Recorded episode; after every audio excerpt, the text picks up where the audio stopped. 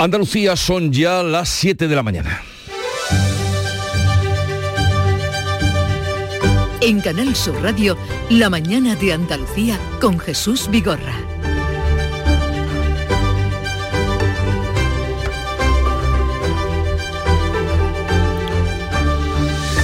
Buenos días queridos oyentes, es martes 6 de junio y Alemania aplaza su misión en Doñana para no interferir en las elecciones. La delegación de diputados germanos que querían conocer la gestión de la sequía y el cultivo de las fresas en Huelva suspenden su visita a Andalucía y lo dejan para otra ocasión. Hoy el Consejo de Gobierno de la Junta va a aprobar una declaración institucional para apoyar al sector de los frutos, los frutos rojos. El portavoz del Ejecutivo, Ramón Fernández Pacheco, agradece el gesto y acusa al Ejecutivo Central de intentar politizar esa anunciada visita. Intentó politizarlo desde el primer momento, utilizándolo como un arma electoral y le ha salido mal porque los diputados alemanes han demostrado tener mucha más lealtad institucional, mucho más sentido común del que desgraciadamente tiene un presidente del gobierno. Por otra parte, en el Parlamento andaluz eh, se va a incluir hoy a Miguel Delibes en la lista de comparecientes sobre el proyecto de ley de regadíos en la corona norte del parque que está previsto para el 13 de junio. Inquietud en el sector pesquero andaluz por la finalización del acuerdo con Marruecos. El gobierno reconoce la dificultad de que Rabat y Bruselas renueven el tratado que incluye las aguas del Sáhara. El acuerdo está pendiente de una sentencia del Tribunal de Justicia de la Unión Europea.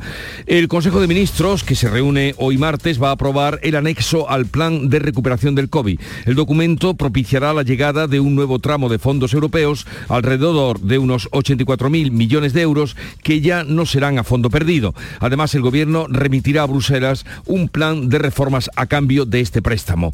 Y en las elecciones o en el ambiente electoral, Pedro Sánchez propone seis cara a cara con Feijó. Los populares rechazan la oferta por excéntrica, mientras que Sumar, Podemos y Vox coinciden en que Sánchez está fuera de la realidad. He ofrecido seis debates, en este caso el líder de la oposición. ¿Por qué? Porque hay tres dimensiones en estas elecciones. Una es el de los dos únicos candidatos posibles. Entendemos la ansiedad de Pedro Sánchez, pero lo que le pedimos es calma, tranquilidad. No estamos para excentricidades. Nuevas en torno al secuestro de Marcena. Un vídeo demuestra que la alcaldesa se vio con el presunto secuestrador después del rapto. Las imágenes de una cámara de seguridad muestran a la socialista Berta Linares caminando con su expareja y presunto castor de la concejal Vanessa Romero. La alcaldesa dijo que su último contacto había sido por videoconferencia la noche de antes. El Constitucional admite a trámite los recursos de los condenados por los seres. El Tribunal de Garantía rechaza las medidas cautelarísimas que podrían sacar de la cárcel a los políticos en prisión y evitarían la entrada del expresidente José Antonio Griñán a la espera de un nuevo informe forense sobre el tratamiento del cáncer que padece.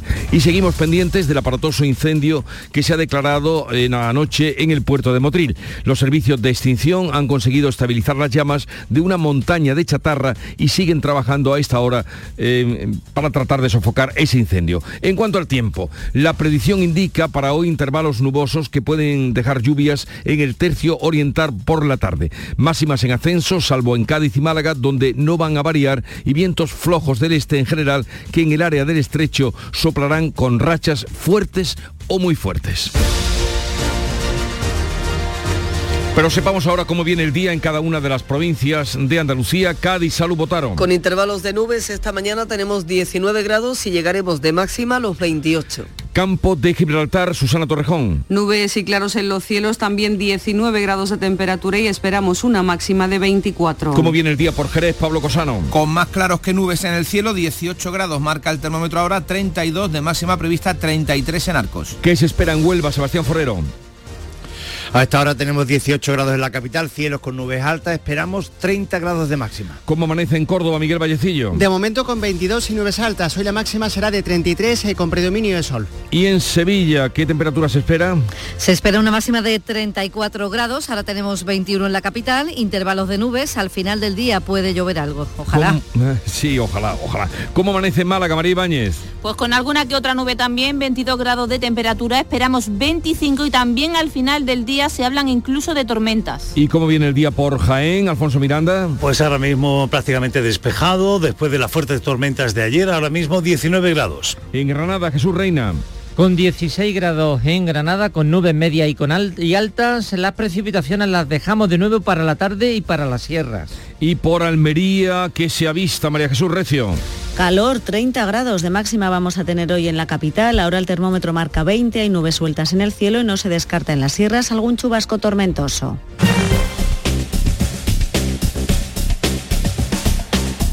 Vamos a conocer ahora cómo se circula por las carreteras de Andalucía. Conectamos con la DGT, nos atiende Alejandro Martín. Buenos días. Muy buenos días, ¿qué tal arranca esta jornada de martes? Ya hasta ahora pueden encontrar leves dificultades en la provincia de Granada. Se van a circular por la A92 a su paso por Huetor Santillán en dirección La Peza, en dirección Diezma. Pero afortunadamente, eso sí, en el resto de carreteras de la comunidad andaluza se circula con total normalidad, tráfico en aumento, pero de momento sin retenciones. Son las 7 y 6 minutos de la mañana. Ya está aquí el verano, con sus playas infinitas, sus pueblos blancos y todo el tiempo del mundo para ti. Tiempo para hacer lo que tú quieras o no hacer nada de nada. Es tiempo de verano. Date una alegría. Ven Andalucía. Campaña financiada con fondos FEDER, Junta de Andalucía. En Canal Sur Radio, la mañana de Andalucía con Jesús Bigorra. Noticias. Vamos a contarles la actualidad de este día. ¿Qué pasa por ese cambio de agenda? Los parlamentarios alemanes que querían conocer la gestión de la sequía y el cultivo de la fresa en Huelva, también iban a visitar Almería, suspenden su visita a esta tierra para no interferir con las elecciones generales que ya están convocadas y animadas. Eh, Manuel Pérez Alcázar. La embajada alemana anunciaba la suspensión del viaje a Andalucía durante la reunión de los diputados con el secretario de Estado de Medio Ambiente. El portavoz del gobierno andaluz, Ramón Ramón Fernández Pacheco ha acusado al Ejecutivo Central de politizar la visita. Intentó politizarlo desde el primer momento, utilizándolo como un arma electoral, en ese ataque permanente que mantiene en base a los bulos contra la agricultura y los agricultores de nuestra tierra, y le ha salido mal porque los diputados alemanes han demostrado tener mucha más lealtad institucional, mucho más sentido común del que desgraciadamente tiene un presidente del gobierno. Hasta tres ministros han utilizado la visita para arremeter contra la Junta. La vicepresidenta de Transición Ecológica, Teresa Rivera, antes de la reunión de los parlamentarios alemanes con su secretario de Estado que la Junta de Andalucía deje de tontear y poner en riesgo a los regantes y agricultores españoles, a la reputación de España y obviamente también a Doñana. Sin embargo, después de que la embajada suspendiera la visita a Andalucía, la propia Rivera reconocía la falta de interés de los parlamentarios alemanes por el regadío de la fresa de Huelva. Asunto sensible que puede dar origen a interpretaciones erróneas han decidido no ir y me parece correcto. No, pero no han hablado de Doñana, han hablado de eficiencia, de los eh, planes hidrológicos, de reutilización. La palabra Doñana no ha salido en el debate ni en la conversación. La visita coincide con la campaña de boicot contra el consumo de fresas de Huelva impulsada en Alemania por una asociación vinculada a la izquierda. El presidente de la patronal Interfresa, José Luis García Palacios, asegura que la visita estaba tergiversada, pero invita a que se, a que se programe más adelante. Muy sabia la decisión de eludir mm, esta visita en un escenario donde está, em, digamos que ah, realmente tergiversada la razón de su viaje pero aún así les emplazamos a que estaremos encantados de recibirles. La Confederación de Empresarios de Andalucía defiende al sector y lamenta este hostigamiento. El presidente de la patronal COE, Antonio Garamendi, rechaza el boicot y, y destaca que el campo es compatible, dice, con el medio ambiente. Contrarios a los boicots, porque es compatible totalmente el campo con el medio ambiente, que no se utilice de manera electoral, porque realmente eh, estamos hablando del sustento de la economía de muchas, de muchas familias. Aldi, una de las mayores cadenas de supermercados alemanes en España, aclara que compra la mayor parte de las fresas en Huelva por la exigente calidad del producto español. El gobierno de la Junta va a aprobar hoy una declaración de apoyo al sector de los frutos rojos. Y mientras tanto, en el Parlamento andaluz se va a ampliar hoy la lista de comparecientes sobre el proyecto de regadíos en la corona norte de Doñana para incluir así a Miguel Delibes de Castro, Nuria Durán. La mesa de la Comisión de Fomento abre el listado de comparecientes para incluir al presidente del Consejo de Participación de Doñana a propuesta de PP y Vox tras la petición reiterada de los grupos de izquierda.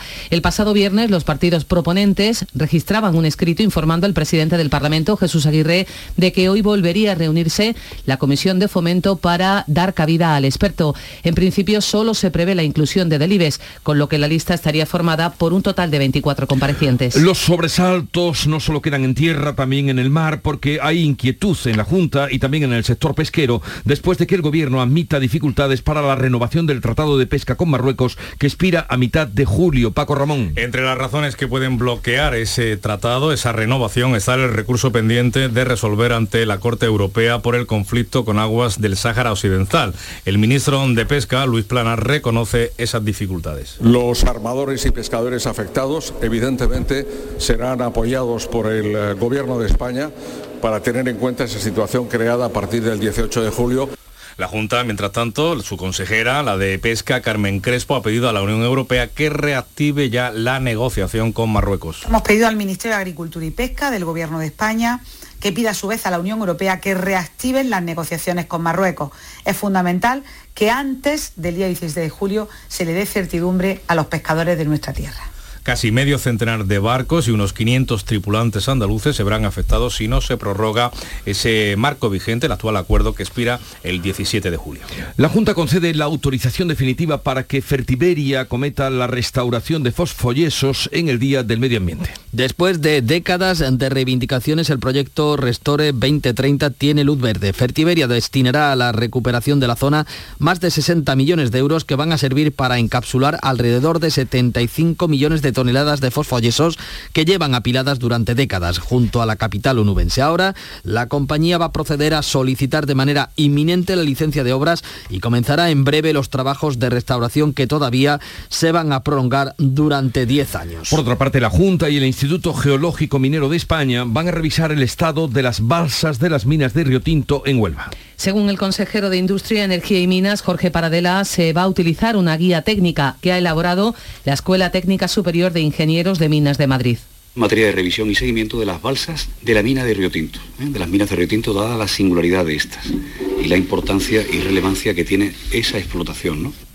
Y hoy va a comenzar la elaboración de los presupuestos para 2024, para el año que viene, y el gobierno andaluz aprueba la ampliación del plan de recuperación para recibir otros 84.000 millones en préstamo de fondos de Bruselas. Le contamos que el Consejo de Gobierno de la Junta Andalucía va a acordar el inicio de elaboración de los presupuestos de la Junta después de publicar su orden la semana pasada. En Moncloa, el Consejo de Ministros va a aprobar una adenda, un apéndice, un anexo al plan de recuperación previsto para recibir otros 8 84.000 millones de fondos europeos que ya no serán a fondo perdido, sino vía préstamo por el que habrá que pagar, por tanto, intereses. La vicepresidenta primera, Nadia Calviño, ha anunciado que el Ejecutivo va a remitir a Bruselas las reformas a las que se compromete España a cambio de ese crédito que viene a consolidar, dice, las inversiones que ya se han iniciado. Tenemos que poner en marcha la segunda fase, movilizando hasta 84.000 millones de euros de préstamos. Lo vamos a hacer a través de un conjunto de fondos y, entre otros, vamos a crear un fondo de 2.200 millones para incentivos fiscales para las inversiones verdes de las familias y las empresas. Las comunidades autónomas van a recibir 20.000 millones para inversiones sostenibles que repartirá el gobierno que salga de las urnas el próximo 23 de julio. El plan contempla también 22.500 millones más para la modernización de las empresas españolas, en especial de las pymes. Y con vistas en el 23 de julio, Pedro Sánchez plantea su campaña como un plebiscito entre PSOE y PP. Propone seis debates cara a cara con Núñez Feijó, pero sin el resto de líderes políticos que han saltado ya diciendo que hay más partidos que los dos que conforman el bipartidismo. Sánchez pretende celebrar los duelos televisivos con Feijó cada lunes, desde la próxima semana y hasta el 17 de julio, seis días antes de las elecciones. He ofrecido seis debates, en este caso al líder de la oposición. ¿Por qué? Porque hay tres dimensiones en estas elecciones. Una es el de los dos únicos candidatos posibles. No porque lo diga yo, sino porque lo han dicho los españoles y españolas. El PP lo considera una excentricidad que Borja Semper achaca a la ansiedad de Sánchez. Entendemos la ansiedad del presidente Sánchez, entendemos la ansiedad de Pedro Sánchez, pero lo que le pedimos es calma, tranquilidad. No estamos para excentricidades y entendemos también que el presidente Sánchez está mucho más cómodo en un plato de televisión que en la calle. La propuesta disgusta a Yolanda Díaz, eh, que quedaría fuera del foco mediático. Creo que mm, España no se resume en una foto entre Alberto Núñez Feijó y Pedro Sánchez. Eso no es nuestro país. No se resume ahí. Esa es una España muy pequeñita. Tampoco gusta a Podemos y Vox, que lo tachan de un intento de volver al bipartidismo. Santiago Abascal. No se han dado cuenta de que España ha cambiado. No han aceptado la realidad. No es que aquí estemos otras personas y otros partidos. Es que hay millones de españoles que votan a otras fuerzas políticas. Y ha vuelto a aparecer Pablo Iglesias, que acusa a los socios de Yolanda Díaz de querer excluir a Podemos de las listas de sumar. A cuatro días para que se cierre el plazo en el que registrar confluencias, Iglesias apunta a que Más Madrid, los comunes y Compromís rechazan una confluencia con Podemos. Cree Iglesias que los tres han decidido concurrir solos. A su juicio, es un error que la izquierda no puede permitirse en un momento de excepcionalidad como el actual. El fundador de la formación morada critica a Yolanda Díaz y a sus socios por pretender dice, excluir de las listas a los líderes de Podemos. Irene Montero, hoy en Evelarra que frente a una dinámica que yo sí he tenido la sensación de ver en los últimos días, como de venganza, como de una presión de, de, Irene Montero fuera y no sé qué, creo que sería mucho más sensato apostar por la responsabilidad el Partido Popular llama a votar por correo para luchar contra la abstención el 23 de julio, mientras los sindicatos de correos amenazan ahora con una huelga de 15 días en vísperas de las elecciones. Pues esa amenaza responde porque consideran insuficiente la contratación de 5.500 trabajadores anunciada por la dirección de la empresa pública como refuerzo para cubrir la próxima campaña electoral. El Sindicato Libre de Correos y Telecomunicaciones ha enviado ya el preaviso de huelga del, 20, del 7 perdón, al 23 de julio, que por el momento afecta solo a la Comunidad de Madrid, aunque los sindicatos no descartan ampliar esa amenaza y llegar a la huelga en toda España. La línea 100%, partido clave para el gobierno de la Diputación Provincial de Cádiz, plantea sus exigencias para decantarse entre Partido Popular o PSOE. Las, los dos diputados de la línea 100% van a decidir la presidencia de la Diputación y de la Mancomunidad del Campo de Gibraltar. El partido ya se ha reunido con PSOE y con PP, va a proseguir haciéndolo durante esta semana. En declaraciones a Canal Sur Televisión, el alcalde de la línea y líder de la formación, Juan Franco, ha dicho que deja fuera de esta negociación la aspiración de que la línea se convierta en una ciudad autónoma. Entendemos por parte nuestra que es un tema tan sumamente espinoso que consideramos más inteligente dejarlo aparcado. Si tenemos una sentencia favorable, evidentemente llevaremos a cabo la consulta popular y después hablaremos, pero es como si, por ejemplo, se nos ocurriera en ese acuerdo meter cuestiones relacionadas con el Brexit. Entendemos que los interlocutores con los que nos vamos a sentar pues no tienen competencia para tratar ese tema. En el municipio granadino de Diezma, un sorteo va a decidir hoy quién se hace con la alcaldía después del empate a 201 voto entre PSOE y PP. Y volvemos a Maracena. Una cámara de seguridad muestra a la alcaldesa de este municipio, la socialista Berta Linares, con su expareja y presunto secuestrador de la edil Vanessa Romero, justo después del rapto. El vídeo viene a desmontar la versión de la alcaldesa que aseguró no haber hablado con su expareja desde la noche previa al secuestro. La noche anterior hablamos él estaba en Málaga y yo aquí y nos despedimos diciendo que él tiene trabajo por la mañana, yo también, y que luego hablaríamos como siempre. Incluso hablé con él en videollamada, o sea que, que sé que estaba en Málaga. El forense certifica que el detenido no tenía alteradas sus capacidades cuando decidió raptar a la edil. El juez elevó la investigación al Tribunal Superior de Justicia de Andalucía por la presunta implicación del parlamentario autonómico Noel López, hasta ahora secretario de organización del PSOE andaluz, además de la alcaldesa Berta Linares. Se investiga si tras el secuestro habría un intento de ocultar un escándalo urbanístico. El PP negocia ya con Vox y con partidos independientes y localistas un pacto en Maracena para arrebatar la alcaldía al PSOE.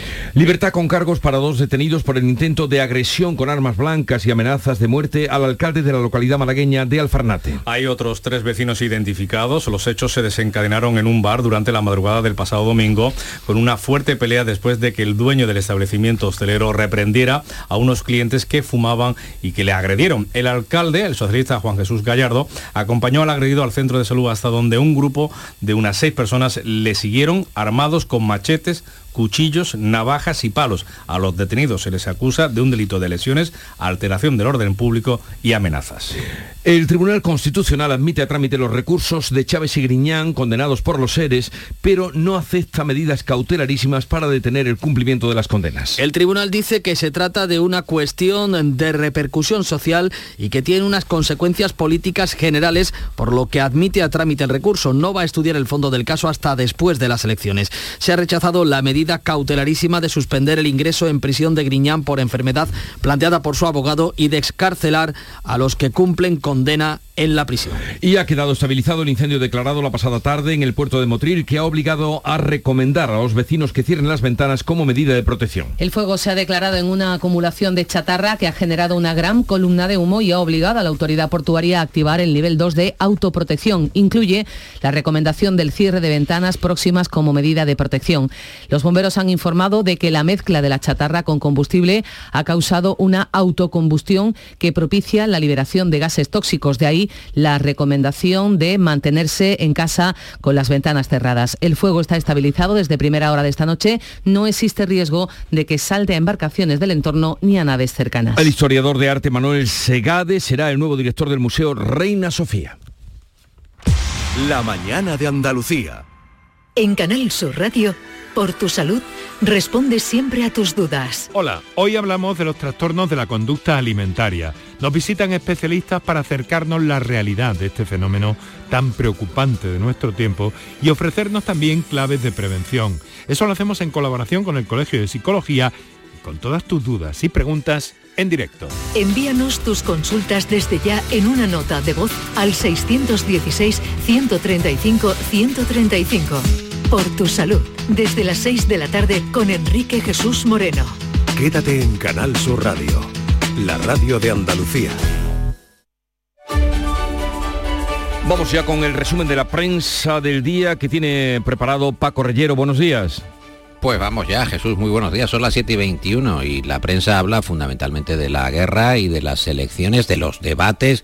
Ucrania pasa al ataque y abre una nueva fase contra Rusia, nos cuenta el país, por ejemplo. En el diario de Sevilla encontramos la historia ah, muy hermosa de Yaroslav, un muchacho ucraniano de 14 años que vive en la provincia sevillana y que ofrece charlas sobre cómo a él le sorprendió la guerra. Un día de febrero de 2022 estaba jugando a la PlayStation y al día siguiente huyendo hacia Andalucía. El titular es La lucha de un niño para que no olvidemos Ucrania. La ofensiva rusa, que es uno de los asuntos del día, y la vanguardia titula Rusia da por iniciada la gran ofensiva ucraniana y Kiev, eh, Kiev en este caso, guarda silencio. Javier Espinosa para el mundo nos da sobre el terreno una buena crónica, nos cuenta que Kiev eh, toma la iniciativa en la guerra y ejecuta el primer asalto a gran escala en el área de Donetsk y Zaporilla con los tanques eh, Leopard.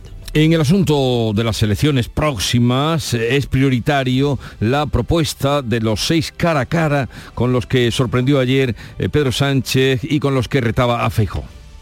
Sí, el español, fíjate, calcula que Sánchez quiere hacer en seis semanas tantos cara a cara como en 45 años. O sea, es un récord, un verdadero récord. Y en ese digital, Tomás Serrano dibuja a seis figuras de Sánchez que se multiplican, que sobresalen por encima de un televisor encendido que ve una pareja desde el sofá y el título de esa viñeta es El debatidor incansable. El diario.es considera que de esta forma se lanza la campaña del 23J, eh, vamos, el chupinazo diríamos, el chupinazo de la campaña electoral, el país que resalta en su portada que el PP rechaza los eh, debates, los populares que han tildado, hemos escuchado a Semper hace un momento, de excentricidad la propuesta del líder del PSOE, se le recuerda, por cierto, a Sánchez en diversas páginas de la prensa de hoy que en 2019 quería representación multipartidista en los debates, pero ahora no se acuerda de Yolanda Díaz, porque la estrategia de Moncloa pasa por un enfrentamiento a dos, eh, o Sánchez o Feijóo, o PSOE o PP, asunto que por cierto destaca la razón con este titular. Sánchez se reinventa como forofo del bipartidismo y recuerda que no quiso ningún debate con Casado. ABC considera que con este planteamiento Sánchez ningunea a sus socios. El Independiente anota que la triple jugada del presidente con los debates son movilizar a su electorado, retratar a Feijó y relegar a Yolanda Díaz y también en el Independiente señalan que Unidas Podemos no aprecia avances suficientes con sumar a tres días eh, de que se puedan coaligar. Y por último, en estrategia electoral, en estrategia de campaña. El confidencial la nota que Sánchez diseña una campaña con menos mítines y más platós. Habrá más televisión, habrá menos presencia pública por eh, la fatiga interna, dice el confidencial. Eh, no va a haber eh, mítines diarios porque resulta muy costoso y también costoso desde el punto de vista físico del cansancio. Bueno, y con respecto a las eh, fresas y la polémica eh, que se ha despertado en Alemania y que se ha extendido por aquí es el asunto prioritario para ABC, que destaca en su portada que Alemania frena la injerencia de sus diputados en Doñana, la embajada alemana que ha evitado que visiten Huelva alegando ahora que no deben interferir en el 23J con el boicot a la presa, a la fresa que ha respaldado la Moncloa. El titular de Huelva Información eh, es eh, muy indicativo, se van, pero sigue el boicot a la fresa, así eh, destaca en su portada Huelva Información eh, esa noticia, el adelanto electoral que dispara hasta 220 millones el coste de las generales, es otro asunto que lleva ABC. El español que abre su edición con Feijó dando vía libre ahora a sus varones para pactar allí donde puedan gobernar y eh, destaco también la fotografía en distintos diarios eh, de la presentación de esas gafas, Jesús, las Vision Pro, Ayer las presentaban en Cupertino, en California, eh, de Apple, esas gafas enormes que no se pondría ni Elton John, pero que se lanzan como el nuevo éxito de Apple. Eh, van a costar unos 3.500 dólares, van a estar disponibles a partir del año que viene y mezclan, tú vas andando con esas gafas, eh, modelo por ejemplo Rocío Jurado en los 70, enormes gafas de esquiador, vas mezclando lo que estás viendo con la propia realidad virtual. Y ayer estaban todos como en California viendo estas gafas que hoy ocupan buena parte de las eh, imágenes de la prensa. A ver, ¿algún titular mm, brevemente de los que has encontrado en la prensa andaluza?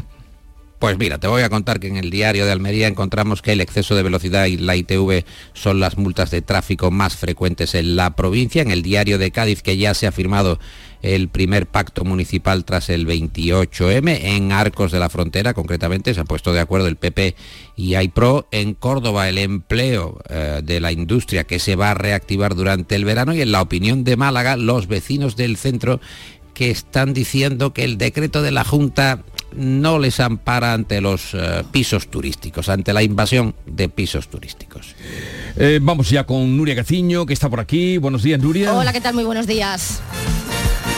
Fin de fiesta esta noche para despedir a Joaquín. El Estadio Benito Villamarín será el escenario esta noche a las 9 de la despedida final de Joaquín, la leyenda del Betis. Cuelga las botas tras 23 temporadas en la máxima categoría, 14 luciendo la camiseta verde y blanca. Partido de homenaje que contará con la presencia de muchos futbolistas de talla nacional e internacional como Casilla, Roberto Carlos o Sergio Ramos, excompañeros del portuense como Del Ilso o Asunsao y también amigos de Joaquín como Alejandro San, Niña Pastori o Curro Ramos, entre otros. El capitán del Betis se prepara para otra gran noche de emociones después de lo vivido el domingo nada más terminar el partido de liga ante el Valencia. Será la fiesta del beticismo con su gran ídolo, con Joaquín. Y se ha acabado la liga y se empieza ya eh, con la planificación de la próxima temporada. Por ejemplo, en el Betis, tras el adiós de Joaquín, el siguiente en marcharse es el central Víctor Ruiz, que no va a renovar. Hay dudas con respecto a la continuidad de Guido Rodríguez y de Ayoce. En el Sevilla, Mendilíbar tiene la palabra para dar el sí quiero a su renovación. Podría firmar por un año, más otro según objetivos, pero las condiciones económicas lógicamente tendrán que ser mayores y el proyecto apto para la Champions. Y en medio de esta incertidumbre, otra más, la de Monchi en la dirección deportiva. Según informan nuestros compañeros de relevo, estaría meditando su salida del club de Nervión. En el Cádiz se pretende la continuidad de Sergio González en el banquillo después de lograr la permanencia y en el Almería se busca sustituto para Rubi. Han salido a la palestra nombres que en su día ya se intentaron como Bordalas, Pacheta, Iraola y Francisco Rodríguez Vilches. Y pendientes hoy de Carlos Alcaraz Alcaraz en Roland Garros, no antes de las 8 y cuarto disputa los cuartos de final ante el griego Sisipas. Il dovere del conclave era di dare un vescovo a Roma. La voz del Papa para cerrar hoy el kiosco, ¿por qué, Paco? Sí, porque Jesús eh, Nuria recientemente se difundió una imagen del Papa Francisco, pero vestido de Valenciaga. He dicho de Valenciaga, es decir, deci- ve- vestido como si fuera ah, un modelo y esa imagen dio la vuelta al mundo. Qué moderno, qué chic, qué desenfado el del sumo pontífice, pero era eh, producto de la inteligencia artificial. Había sido una imagen creada por inteligencia artificial, eh, fue un señuelo, creó un debate y ayer Bruselas eh, quiere, ha querido poner freno a la inteligencia artificial, está también en toda la prensa hoy, ha llamado la atención la Comisión Europea a Google, a Microsoft, a TikTok para que eviten la propagación de información o contenido falso. Bueno, podemos ver vestido, no sé, a Jesús Vigorra con una camiseta del Manchester United, quién sabe. No lo veo. No lo veo, bueno, lo pues- pero puede nada. pasar. Cosas más raras se han visto.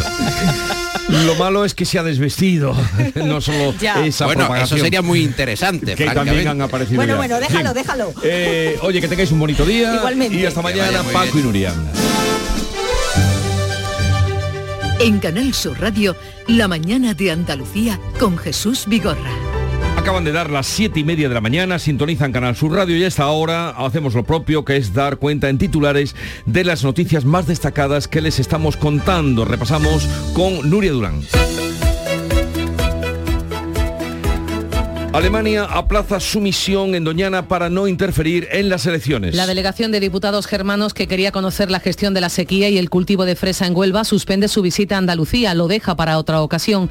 Hoy el Consejo de Gobierno de la Junta va a aprobar una declaración institucional de apoyo al sector de los frutos rojos. Además, el Parlamento andaluz incluirá hoy a Miguel Delibes en la lista de comparecientes sobre el proyecto de ley de regadíos en la corona norte del parque. Inquietud en el sector pesquero andaluz por la finalización del acuerdo con Marruecos. El gobierno reconoce la dificultad de que Rabat y Bruselas renueven el tratado que incluye las aguas del Sáhara. El acuerdo está pendiente de una sentencia del Tribunal de Justicia de la Unión Europea. El Consejo de Ministros aprobará hoy el anexo al plan de recuperación del COVID. El documento supondrá la llegada de un nuevo tramo de fondos europeos, alrededor de 84.000 millones de euros que ya no serán a fondo perdido. Además, el Gobierno remitirá a Bruselas un plan de reformas a cambio del préstamo. Sánchez propone seis debates cara a cara con Feijó. El PSOE plantea hacer un debate cada lunes hasta las elecciones, pero solo con el candidato del PP. Los populares califican la oferta de excéntrica, mientras que Sumar, Podemos y Vox sostienen al unísono que Sánchez está fuera de la realidad. Sobre el secuestro de Maracena, un vídeo demuestra que la alcaldesa se vio con el presunto secuestrador después del rapto. Las imágenes de una cámara de seguridad muestran a la socialista Berta Linares caminando con su expareja y presunto secuestrador de la concejal Vanessa Romero después del rapto. La alcaldesa dijo que su último contacto había sido por videoconferencia la noche antes del suceso. El Constitucional admite a trámite los recursos de los condenados por los ERE. El Tribunal de Garantías, el Tribunal de Garantías rechaza las medidas cautelarísimas que podrían sacar de la cárcel a los políticos en prisión y evitaría la entrada del expresidente José Antonio Griñán a la espera de un nuevo informe forense sobre el tratamiento del cáncer que padece. Apartó su incendio en el puerto de Motril. Los servicios de extinción han conseguido estabilizar el fuego de una montaña de chatarra. Siguen trabajando a esta hora de la mañana. Han recomendado a la población que cierre puertas y ventanas para evitar la entrada de humo. Y en cuanto al tiempo, La predicción indica para hoy intervalos nubosos que pueden dejar lluvia en el tercio oriental por la tarde. Máximas en ascenso, salvo en Cádiz y Málaga, donde no van a variar. Vientos flojos del este en general, que en el área del estrecho van a soplar con rachas fuertes o muy fuertes. son las 7.33 minutos de la mañana. En un momento vamos a las claves económicas del día. Concede cumplir todos tus sueños. Cajamar pone a tu alcance la financiación que necesitas. Entra en el simulador de préstamos de nuestra web, elige el importe, el plazo y deja de soñar. Infórmate en cajamar.es o en tu oficina más cercana. Financiación otorgada por GCC Consumo. Cajamar Consumo. Cajamar. Distintos desde siempre. ¿Quieres leña? Prueba las nuevas pipas de Reyes. Con las nuevas pipas leñeras tendrás las mejores pipas de Reyes, pero ahora con un sabor... No te digo más, descúbrelo tú mismo. Ya en tu punto de venta habitual, las nuevas pipas leñeras de Reyes. Las claves económicas con Paco Bocero. Buenos días, Paco. Buenos días, Jesús, ¿qué tal? Bien, esperando lo que tú nos cuentes, porque al margen de esa adenda del plan de recuperación, anexo añadido, que saldrá hoy presumiblemente del Consejo de Ministros, ¿qué tenemos en la agenda económica del día? Pues efectivamente, has destacado lo que eh, ocupó ayer los principales titulares y lo seguirá ocupando hoy, la aprobación de la adenda del plan de recuperación, eh, como lo comentamos ayer. Eh, pero en la agenda económica tenemos un poco de todo. Mira, tenemos un poco de macroeconomía, de microeconomía, de hipoteca, detalles para ahorradores y un apunte sobre la prima de riesgo, a la que recordarás de hace ya mucho tiempo. Hombre, sí, claro, cómo no. ¿Cómo no acordarse de la prima de riesgo que nos daba aquellos sobresaltos? A ver, ¿qué tenemos en macroeconomía? Pues mira, en primer lugar tenemos la publicación hoy por parte de línea de la producción industrial de abril, que viene siendo positiva, con un crecimiento anual del 4,5% según el último dato disponible correspondiente a marzo. Veremos cómo evoluciona porque también es verdad que el indicador adelantado de manufactura, el PMI, nuestro PMI, en abril registró una contracción de la actividad porque habían caído los pedidos y por la ralentización lógica de la producción. Si bien es verdad también que la contracción, esa contracción se podría considerar puntual porque eh, al final las empresas manufactureras, las empresas industriales siguieron aumentando sus plantillas incluso a mayor ritmo que el mes anterior. Y ya que te comento y apuntamos a los PMI industriales, ayer conocimos el de servicios y tuvimos un mejor tono, además respaldado, según el informe que lo acompaña de los analistas, por un mercado laboral sólido salarios que van subiendo y un sector turístico que está floreciendo en toda Europa y especialmente en nuestro país. Muy bien, lo celebramos. ¿Y qué tenemos sobre las hipotecas? Pues mira, un dato cuando menos bastante llamativo, ¿no? Y es que según el Banco de España, las renegociaciones de préstamos hipotecarios se han disparado en abril hasta máximos históricos por la subida de los tipos de interés. Los bancos están facilitando y mejorando un poquito de las negociaciones, pero eso no significa que no estén al alza en estos máximos las renegociaciones. Y es que en abril los cambios en las condiciones hipotecarias, como comentamos, abarcaron a préstamos por valor de 2.500 millones de euros, lo que supone el mayor nivel en un mes desde enero de 2015. De hecho, y fíjate, porque aquí está la clave de, esta, de este gran movimiento, solo el dato de abril de este año ya es más abultado que todas las renegociaciones que tuvieron lugar a lo largo de 2022, de 2021, de 2019, 2018 y 2017. Por cierto, el esfuerzo hipotecario se ha incrementado a niveles de 2009, otro dato muy sintomático. Pues sí que lo es. ¿Y algo más, Paco, que contarnos hoy? Pues mira, sí, hoy tenemos nueva subasta de letras del Tesoro a 6 y 12 meses. La última arrojó interés, arrojaron del 3,1 y el 3,2% respectivamente. En contraste, también ayer el Banco de España publicó su última estadística de tipo, en la que dice que los tipos de la banca establecidos en el depósito a un año, eh, también en abril, estamos referenciando hoy al cuarto mes del año, se situaron al 1,33% para las familias, desde el 0,42 al 1,33, ese 0,42 estuvo en diciembre, ha crecido, ha crecido sustancialmente, y al 2,6 para las empresas. Y hablando de empresas, las empresas que dispararon un 31% a los concursos en mayo, según CESCE, y de ese número el 86% correspondió, a, correspondió perdón, a microempresas, que son una parte muy, muy relevante de nuestro tejido empresarial. Así que lo son. Oye, y para finalizar, de la prima de riesgo, ¿qué? Pues mira, que ayer se situó por debajo de los 100 puntos básicos. Recordemos que la prima de riesgo es nuestra diferencia entre el bono alemán a 10 años y nuestro bono eh, también a 10 años. Y es que parece que la convocatoria electoral no la ha puesto en absoluto, en absoluto nerviosa. A partir de ahí podemos discutir y podemos analizar el asunto. Ya lo iremos viendo, para eso estás tú muy atento siempre. Paco, un saludo, que tengas un buen día. Igualmente, hasta mañana Jesús. La tarde de Canal Sur Radio con Marilón Maldonado estará el jueves 8 de junio en Occidental Puerto Banús, un hotel moderno, bien comunicado y en pleno corazón de Puerto Banús, situado en uno de los puertos deportivos de lujo más reconocidos del mundo. Allí estaremos para descubrir las excelencias de la Costa del Sol como destino turístico. La tarde de Canal Sur Radio con Mariló Maldonado. Este jueves 8 de junio desde Occidental Puerto Banús, con la colaboración de Barceló Hotel Group.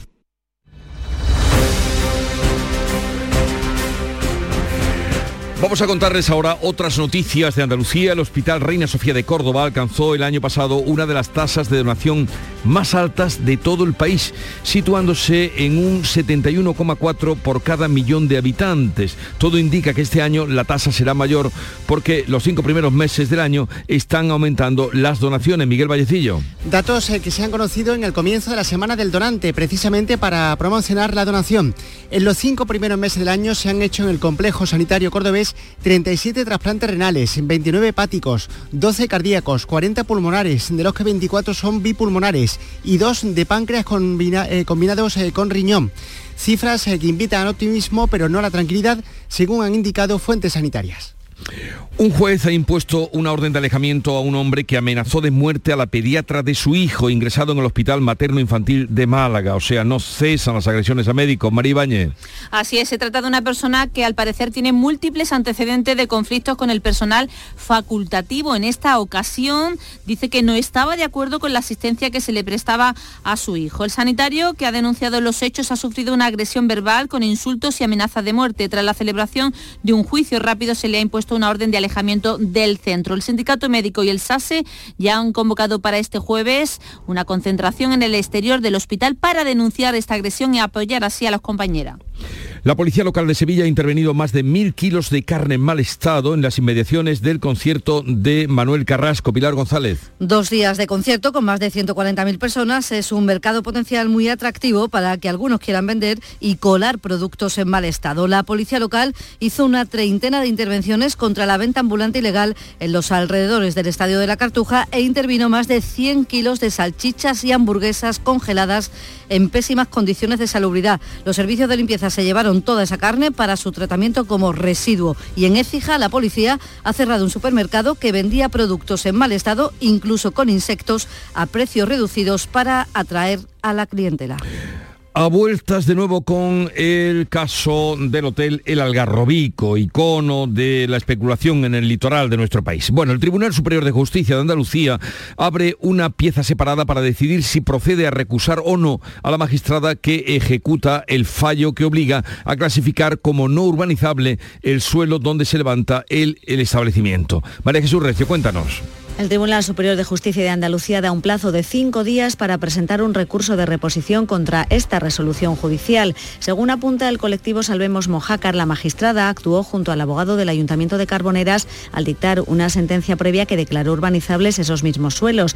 Dicha magistrada dictó la sentencia a partir de un recurso que tenía exactamente el mismo objetivo que la clasificación actual, es decir, tenían eh, que clasificar el suelo. Lo clasificó como urbanizable. Aquella sentencia estimó un recurso de Azata del Sol, que era la promotora del hotel, y determinó que el nivel medio de protección del sector debía ser equivalente al de las zonas declaradas urbanizables en el Plan de Ordenación de los Recursos Naturales del Parque de Cabo de Gataníjar. En esta sentencia actuó además como ponente un magistrado actualmente en excedencia y que ejerce como abogado en el Ayuntamiento de Carboneras. Dice Salvemos Mojaca que se infringen varios artículos de la Constitución y de la Ley Orgánica del Poder Judicial. O sea, que sigue la historia interminable del Hotel Algarrobico. Bueno, el consejero delegado de Copilas, José Pérez García, ha señalado a Huelva como el lugar idóneo para construir una planta de reciclaje de paneles fotovoltaicos. Sebastián Forero.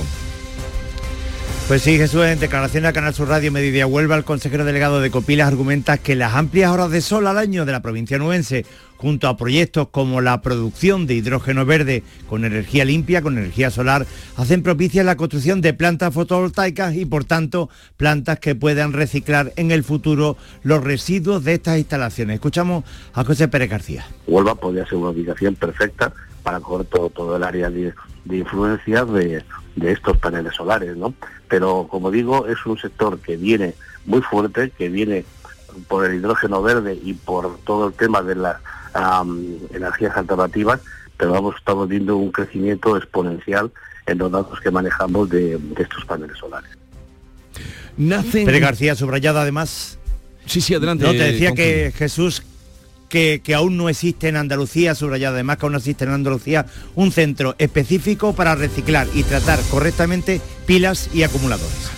Algo más. Nacen dos pollos de Alimoche en el zoo de Jerez dentro del programa de cría en cautividad. Pablo Cosano. Pues el pequeño Alimoche Jesús es el hermano de otro que rompió el cascarón hace pocos días. Es el buitre más pequeño de los que habita la península ibérica. Su característico color de plumas blancas con puntas negras y su cara pelada y amarilla lo hacen inconfundible. El nacimiento de estas crías es fundamental para la supervivencia de esta especie en retroceso en nuestros cielos. Ahora se le alimenta a mano. El Parque Jerezano lleva más de 20 años participando en el proyecto internacional de cría en cautividad de la limoche y es el zoo con mayor tasa de éxito. Es la segunda vez que uno de los pollos nace el día del Mundial del Medio Ambiente que fue precisamente ayer.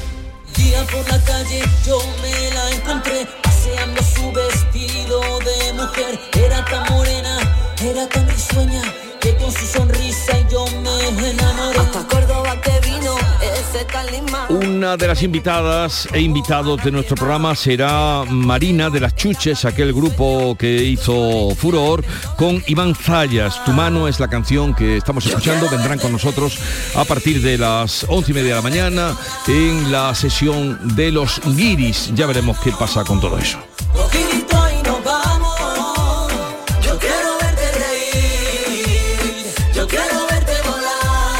Llegamos así a las 8, a las 7.45 de la mañana, 8 menos cuarto de la mañana, tiempo ahora para la información local.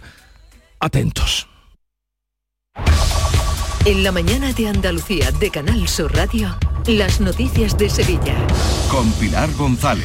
Hola, buenos días. Este martes hay partido homenaje, despedida a Joaquín, entrega de medallas por el Día de la Provincia de la Diputación y reunión de la Junta Directiva Regional del PP con Feijó Moreno y el alcalde electo de Sevilla, José Luis Sanz. Enseguida se lo contamos antes el tráfico.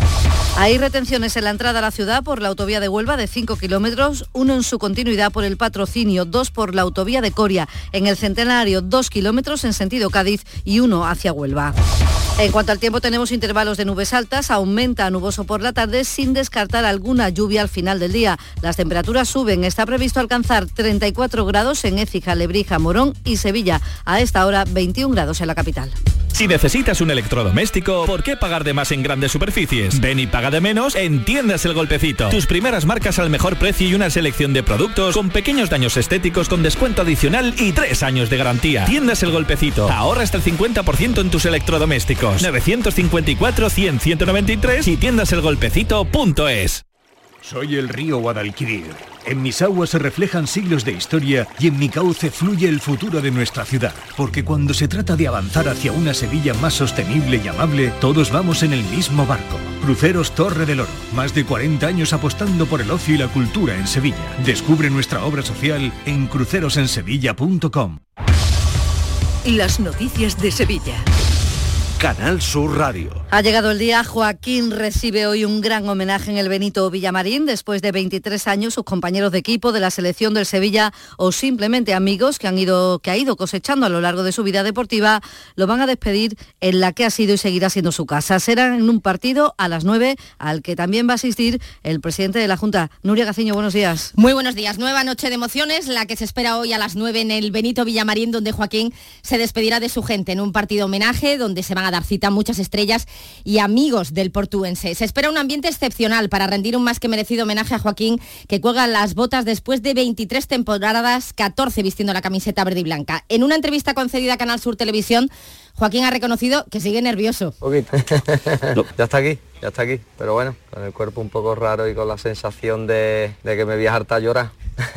pero bueno, espero también disfrutarlo. Nada más ponerse a la venta las entradas para este partido homenaje, eh, se agotaron. Todo el dinero irá destinado a la Fundación Joaquín Sánchez, un proyecto para la lucha contra el cáncer infantil. Gracias, Nuria. La Diputación de Sevilla entrega hoy también a la misma hora del partido de Joaquín las distinciones por el Día de la Provincia en un acto institucional en el patio de banderas. La bailaora María Pajés será hija predilecta, hijo adoptivo el presidente de la Fundación Cajasol, Antonio Pulido. Las medallas de oro, 22, son entre otros para Cristina Heren, el rapero Acel, la lingüista Lola Pons, la empresaria Raquel Revuelta, también la Asociación de Donantes de Sangre y la Federación de Asociaciones de Mujeres Gitanas FACALI. Además, el bombero Eugenio Mantero, que va a compartir esa medalla con su perra, ella, una pastora alemana con la que ha rescatado a personas en el terremoto de Turquía. La medalla pues es una forma también de, darnos visibilidad a todo el equipo, es la recompensa del esfuerzo que hacemos. Yo soy de los que pienso que la mejor medalla es el poder salvar la vida de cinco personas La ministra de Hacienda María Jesús Montero acude al acto que va a presidir el presidente de la Diputación, Francisco Rodríguez Villalobo, que considera que estos reconocimientos tienen un carácter reivindicativo. En el día en el que más orgullosos nos sentimos de ser de pueblo, se palpa y se siente pues el talento que tenemos en nuestra provincia. Este martes también la Asociación Autismo Sevilla celebra en Fibes su gala anual y a las 9 de la mañana comienzan los actos oficiales por el 179 aniversario de la Fundación de la Guardia Civil. También este martes, pero en crónica política, el presidente del Partido Popular, Alberto Núñez Feijó, el presidente del PP andaluz, Juanma Moreno, y el alcalde electo de Sevilla, José Luis Sanz, van a intervenir en la reunión de la Junta Directiva Regional que se celebra aquí en Sevilla. Una semana después de las elecciones, el próximo alcalde, Sanz, ha reunido a sus concejales para diseñar lo que será el nuevo gobierno de la ciudad y las primeras medidas que pondrá en marcha tras la toma de posesión el próximo 17 de junio. Por el momento ha explicado que habrá cuatro áreas.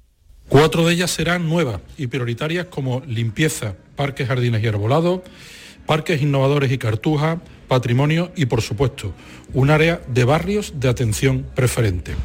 Voy a poner a Sevilla a funcionar Voy a gestionar la ciudad con eficacia para darle la vuelta y pondré en marcha un proyecto llamado Sevilla.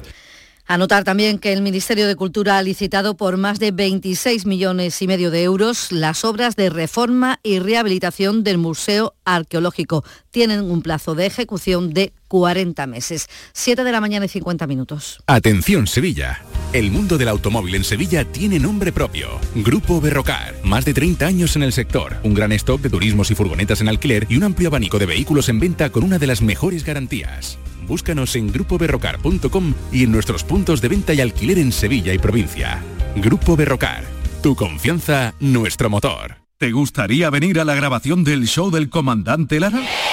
Muy buena familia, somos la destilería y queremos invitaros a que os vengáis este martes, día 6 de junio, a las 7 de la tarde al auditorio Nissan Cartuja, a la grabación del show del comandante Lara. Allí estaremos como invitados y además presentando nuestro nuevo single. Un besito para todo el mundo y no te lo pienses, allí te esperamos. Recuerda, martes, 7 de la tarde. Entrada gratuita hasta completar aforo. El show del comandante Lara. Con la colaboración del auditorio Nissan Cartuja. En Canal Sur Radio, las noticias de Sevilla. La audiencia de Sevilla ha celebrado el primer juicio en España por acoso sexual en la calle desde que entró en vigor la ley del sí. Antes, estos casos solo llegaban a juicio si las víctimas eran menores o tenían algún grado de discapacidad. El acusado es un hombre de 60 años que en marzo fue grabado por dos chicas en la calle Torneo mientras se masturbaba y las insultaba. El vídeo se hizo viral. Ahora te vas, ¿no? Asqueroso, ahora te vas. El hombre dice no recordar nada, pero asume los hechos ante la evidencia de las imágenes. Es reincidente tenía ya una condena de dos años de cárcel, pero estaba en suspenso si no volvía a delinquir. Lo ha hecho la Fiscalía solicita ahora prisión para este individuo. Y la policía ha detenido en Écija al dueño de un supermercado por tener alimentos en descomposición y con insectos. Abarataba los precios para atraer a la clientela, pero estaban en muy mal estado esos alimentos, como cuenta la portavoz policial Sara Talabán. Las graves irregularidades que se estaban cometiendo en el mismo y que suponían además un riesgo inminente y extraordinario para la salud de las personas, ya que las instalaciones carecían de las medidas mínimas higiénico-sanitarias que tienen que cumplir todos los productos para llegar con plena garantía al consumidor final. Y la Policía Local de Sevilla ha intervenido más de 100 kilos de carne congelada, salchichas y hamburguesas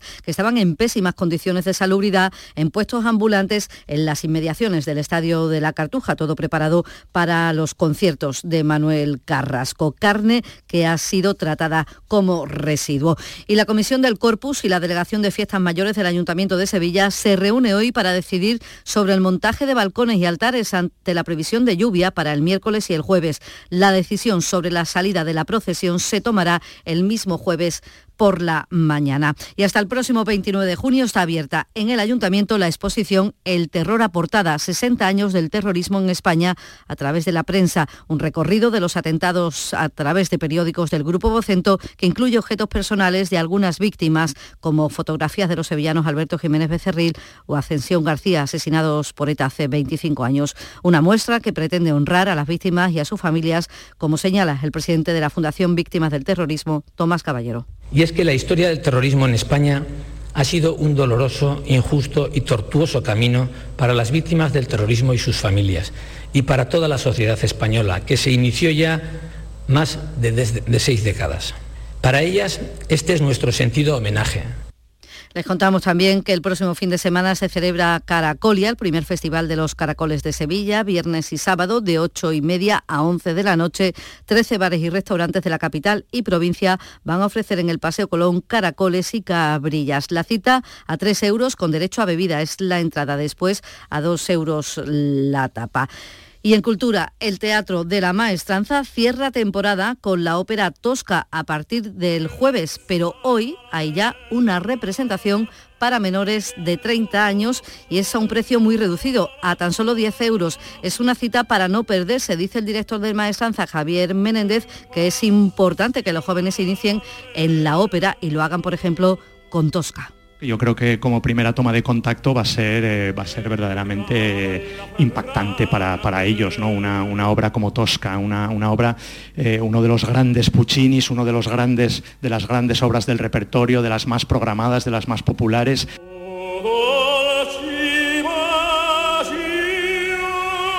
A esta hora 19 grados en Carmona, 16 en Alanís, 18 en Los Palacios, 21 grados en Sevilla.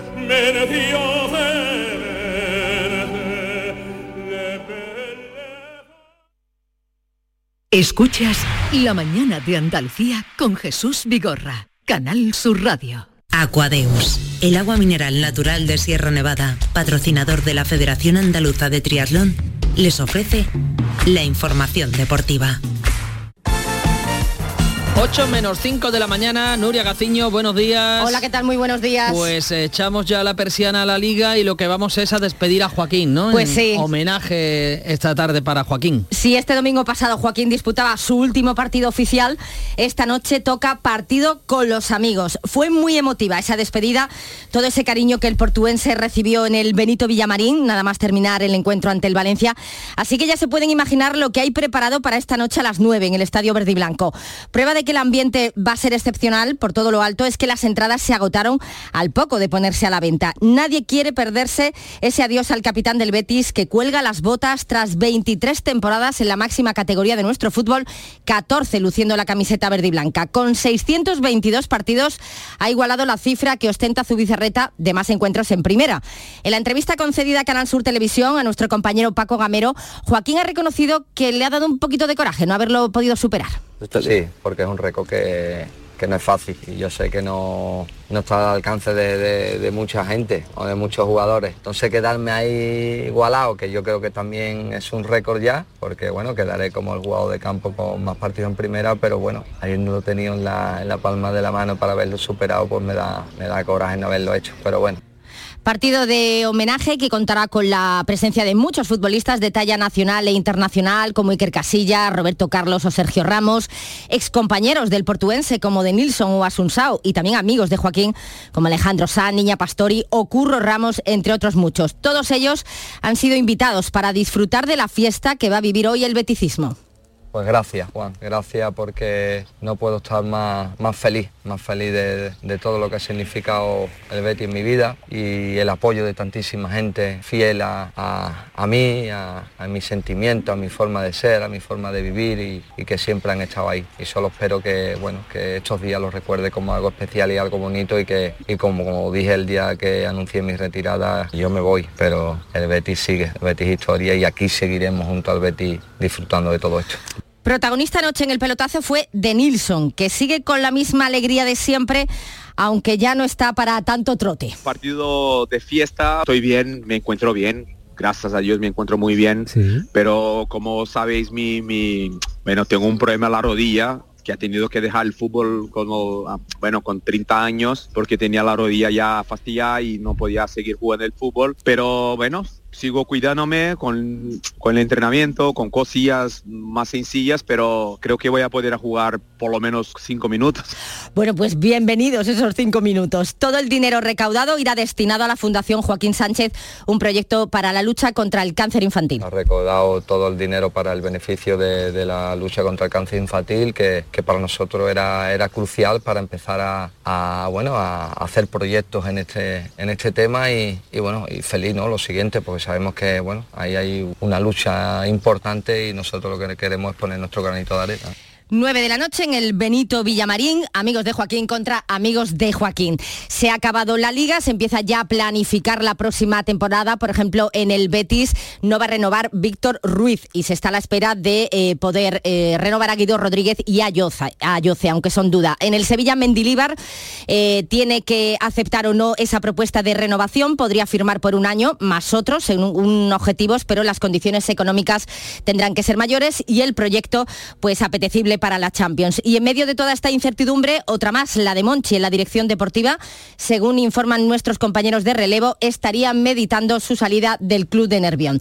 En el Cádiz, pendientes también de la continuidad de la renovación de Sergio González en el banquillo, después de lograr el objetivo de la permanencia. Y en el Almería se está buscando sustituto para Rubi. Han salido ya los nombres de entrenadores que en su momento se intentaron, como Bordalás, Pacheta, Iraola y Francisco Rodríguez Vilches. Aquadeus, ahora más cerca de ti, procedente del manantial Sierra Nevada, un agua excepcional en sabor, de mineralización débil que nace en tu región. Aquadeus Sierra Nevada es ideal para hidratar a toda la familia y no olvides tirar tu botella al contenedor amarillo. Aquadeus, fuente de vida, ahora también en Andalucía. Canal Sur Radio, la radio de Andalucía.